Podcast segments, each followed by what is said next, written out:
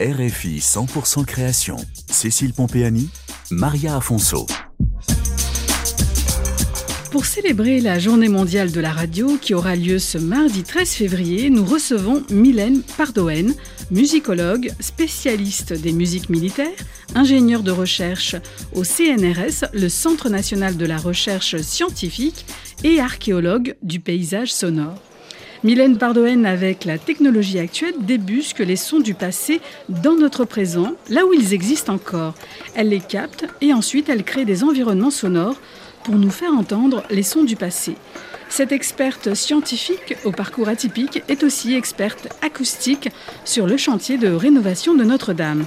Elle a reçu de nombreux prix, dont la médaille de cristal du CNRS, une récompense qui distingue celles et ceux qui contribuent à l'avancée des savoirs et de la recherche française. Je vais être franche, hein, il y a à peu près 85% du travail qui est purement scientifique. Mais après, il y a la narration. Donc même si elle n'est pas fictionnelle, cette narration-là, bah, c'est ma part de création. Mylène Pardoen, ingénieure de recherche, chercheur au CNRS, le Centre national de la recherche scientifique. J'ai créé ma discipline, archéologie du paysage sonore. Il fallait lui trouver un nom à cette activité. Née à Tourcoing, dans le nord de la France, Mylène Pardoen arrête ses études assez tôt pour trouver du travail. Sans baccalauréat, elle s'engage dans l'armée de terre comme mécanicien sur hélicoptère. Un métier où elle travaille avec ses sens. Après un accident de parcours, elle valide ses 17 ans de service et ses diplômes de sous-officier de carrière pour rentrer à l'université où elle s'inscrit en musicologie et se spécialise en musique militaire. Son aventure avec le son commence au musée des Invalides. Son travail est à destination de la recherche scientifique et du grand public. Ses propositions de création de paysages sonores s'établissent sur un schéma scientifique. Pour cela, elle mène l'enquête à deux niveaux.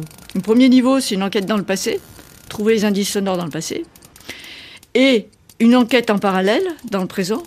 Quand j'ai l'indice sonore, est-ce que ce son ou cette ambiance sonore, est-ce que je peux la retrouver dans le présent? Donc j'ai deux enquêtes longues.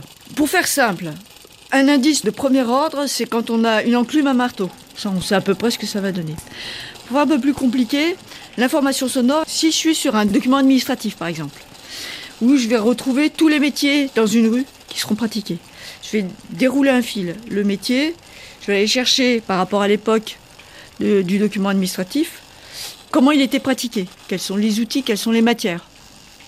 Donc à partir de là, je retombe sur un indice qui devient du premier niveau, comment ça va résonner? Et après, c'est plus ténu. C'est par exemple, on va décrire une pièce, et dans la pièce, il va manquer des éléments. C'est-à-dire que vous allez me dire, la pièce, elle est peut-être silencieuse, mais vous n'allez pas penser à dire il y a le tic-tac de l'horloge. Donc là, on va aller chercher, quand on a la possibilité, tout ce qui est euh, testament, puisque les actes notariés, surtout au 18e, au 17e, 18e, un petit peu 19e, il y a des impôts qui sont prélevés là-dessus. Ils font le détail par menu de ce qu'il y a dans la pièce. Et on va trouver s'il y a bah, une horloge, s'il y a un tapis. Donc ça va nous donner des éléments pour savoir comment la pièce, elle résonnait. Donc on fait des enquêtes à plusieurs étapes. Et on va passer sur des captations. Alors on a un peu d'ambiance, mais c'est relativement rare parce que ce qui nous intéresse, c'est de retrouver les ambiances du passé. Donc on ne peut pas prendre des ambiances d'aujourd'hui. Nous, ce qu'on va aller chercher, c'est des objets sonores. Dans la captation, Mylène Pardoen recherche le geste et la matière sonore. Le minimum de micros qu'on utilise, c'est 3. Le maximum jusqu'à présent déployé, ça a été 25. Pourquoi? Eh ben Parce qu'on va capter la transformation de la matière en mettant des microsurfaciques. Et puis on va suivre le geste au plus près avec d'autres types de micros. Pour restituer un objet sonore qui soit joufflu, en trois dimensions, bien dense. Si vous mettez qu'un seul micro, bah c'est quelque part c'est un aplat. Donc vous n'allez pas pouvoir rendre cette texture qui est, riche. Quand elle arrive à nos oreilles, c'est riche. Il y a plein d'informations. Donc nous, on va aller capter ça.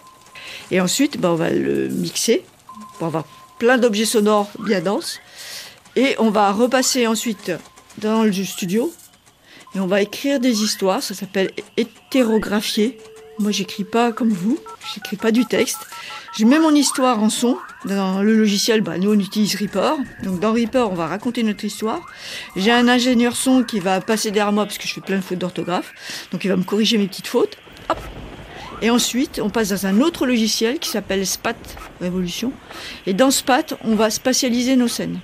Le travail de restitution sonore est une hypothèse scientifique que Mylène Pardoen propose en créant des environnements sonores.